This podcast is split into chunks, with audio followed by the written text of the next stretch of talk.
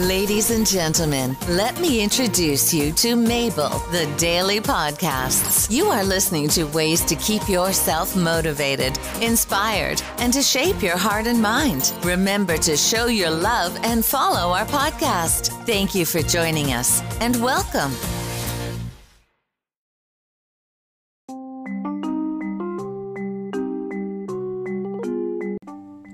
Hi, everybody. I'm going to share with you five habits of stupid people that smart people don't have. From independent.co.uk. Our world is populated by all kinds of people with hugely varied levels of intelligence. Almost anyone would consider themselves to be intelligent, of course, and it can be very hard to get an accurate assessment of our own intelligence.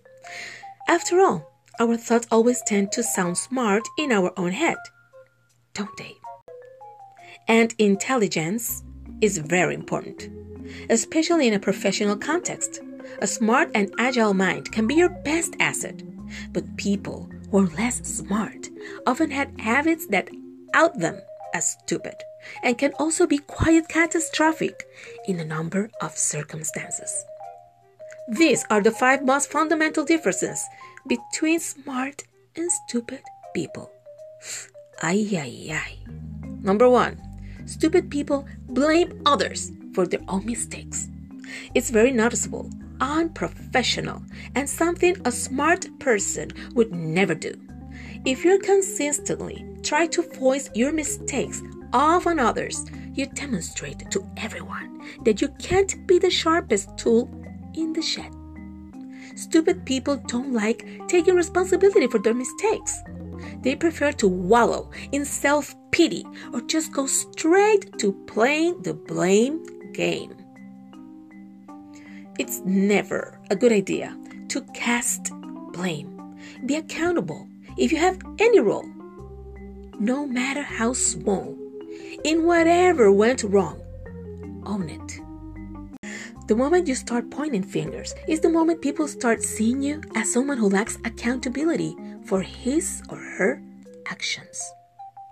Smart people also know that every mistake is a chance to learn to do better next time. Number two, stupid people always have to be right. Do you know anybody like that? That always, always have to be right. So annoying.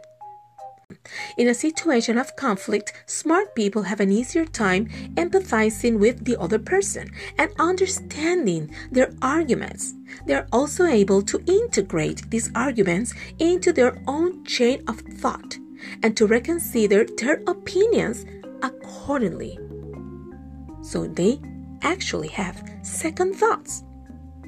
A sure sign of intelligence is the ability to look and understand things from a different point of view. And intelligent people are open minded towards new information and changing parameters. So, are you like that? Do you know people like that? Send them this podcast. Stupid people, on the other hand, will continue arguing forever, forever. Oh my God, I know people like that, and will not budge from their position, regardless of any valid arguments brought against them. Definitely, some people need this podcast. That also means they will not notice if the other person happens to be more intelligent and competent. This overestimation is called the Dunning Kruger effect. It is the cognitive bias that makes less competent people overestimate their own skills while underestimating the competence of others. Ay, mama. Number three, stupid people react to conflicts with anger and aggression. Obviously, even the smartest people can get really angry from time to time. But for less intelligent people, this is the go to reaction whenever things aren't going their way when they feel like they don't have control over a situation as much as they would like, they tend to use anger and aggressive behavior to secure their position. Number four, stupid people ignore the needs and feelings of other people. Intelligent people tend to be very good at empathizing with others. This makes it easy for them to understand another person's point of view.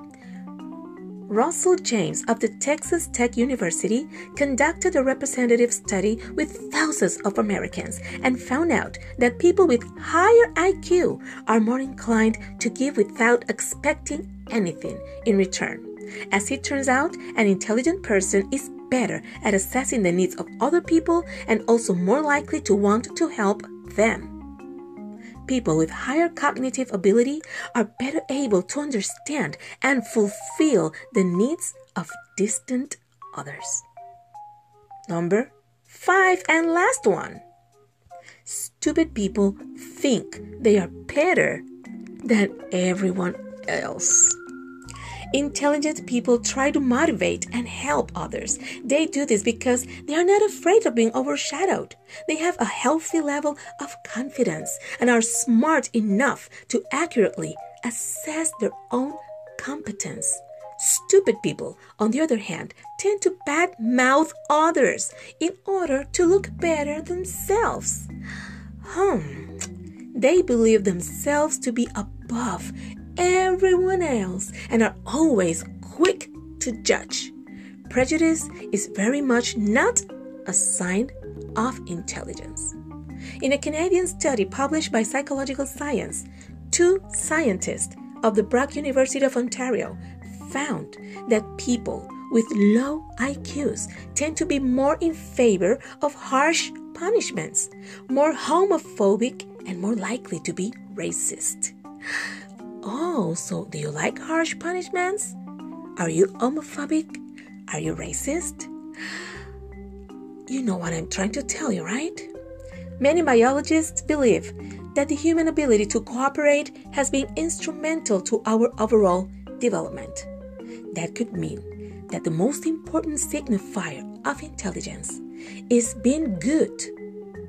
Again, that could mean that the most important signifier of intelligence is being good at working with others.